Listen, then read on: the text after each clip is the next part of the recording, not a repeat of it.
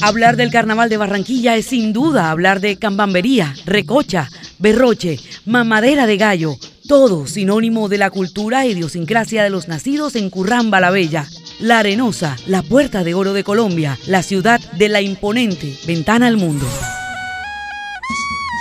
Y es que las fiestas del dios Momo declaradas por la UNESCO como Patrimonio Oral e Inmaterial de la Humanidad el 7 de noviembre de 2003 tiene sus manifestaciones concebidas y paridas desde la Cartagena de Indias de hace más de un siglo, pasando por los pueblos de la ribera del río Magdalena, extendiendo sus raíces hasta las calles mismas de esa vieja Barranquilla, a la que la gran Estercita Forero le dedicó sus mejores versos. Las calles de mi vieja Barranquilla doradas por el sol y las arenas. Desde hoy, acompáñenos a hacer un recorrido por el barrio abajo, considerado cuna del Carnaval de Barranquilla y uno de los primeros de la capital del Atlántico, ubicado en pleno corazón de la localidad norte centro histórico, con más de 10.000 habitantes, de acuerdo con el censo del DANE de 2005. Y en barrio abajo lo bailan bajito. Y si no te abaja, te empujan, te jalan.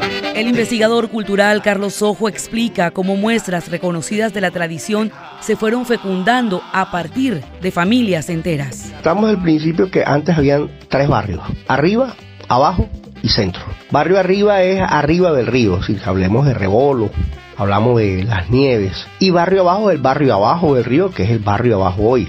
Y el centro era el resto de la ciudad. Entonces, y en el barrio abajo estaba básicamente la cumbiamba y cañonazo. De ahí surgieron comparsas que son unas nuevas manifestaciones. Cumbias en barrio abajo, básicamente.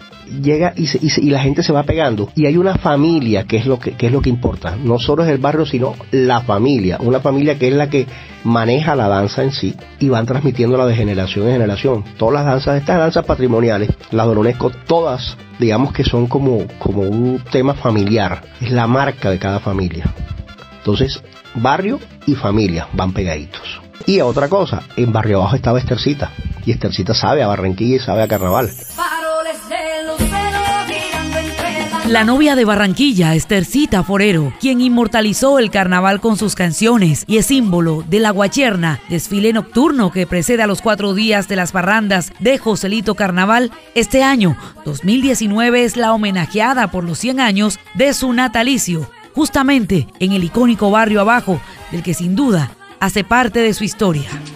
En el año 2011 así evocó en entrevista con el periodista Ernesto Macauslan cómo Barranquilla se convirtió en musa de su inspiración. ¿Nunca le has preguntado a un astrólogo por qué la luna de Barranquilla es morena y no blanca como la de Nueva York? No, no he tenido la oportunidad porque no he conocido todavía al astrólogo. Pero cuando yo lo tenga frente a mí, yo le voy a preguntar por qué es tan morenita y tan linda. De Barranquilla tiene una cosa de maravilla. Esa luna, lunita, esa luna bonita, chiquitín, chiquitica, morenín, morenita.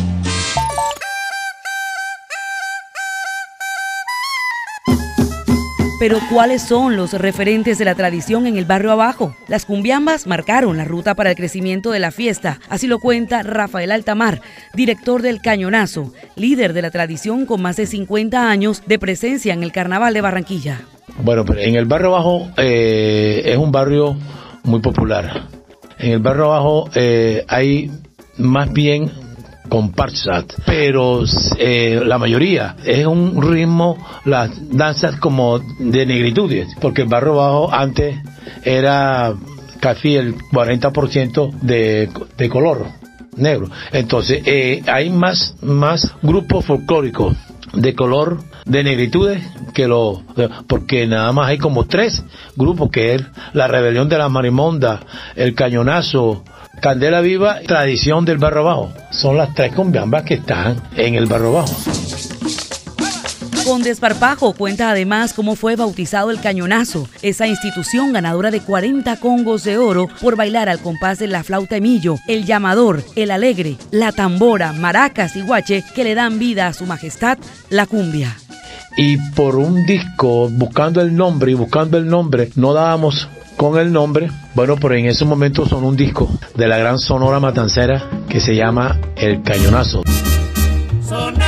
Cañonazo, sonaron el cañonazo. Entonces yo dije, epa, Ey, había una cumbiamba que también era muy amigo de nosotros, el tanganazo. Yo me acuerdo que yo gritaba, ay, que tanga, tanga, tanganazo. Entonces yo de una vez saqué la rima. En ese momento saqué la rima y dije, ay, que caña, caña, cañonazo. Entonces ahí mismo quedó el nombre, el cañonazo, hasta la fecha.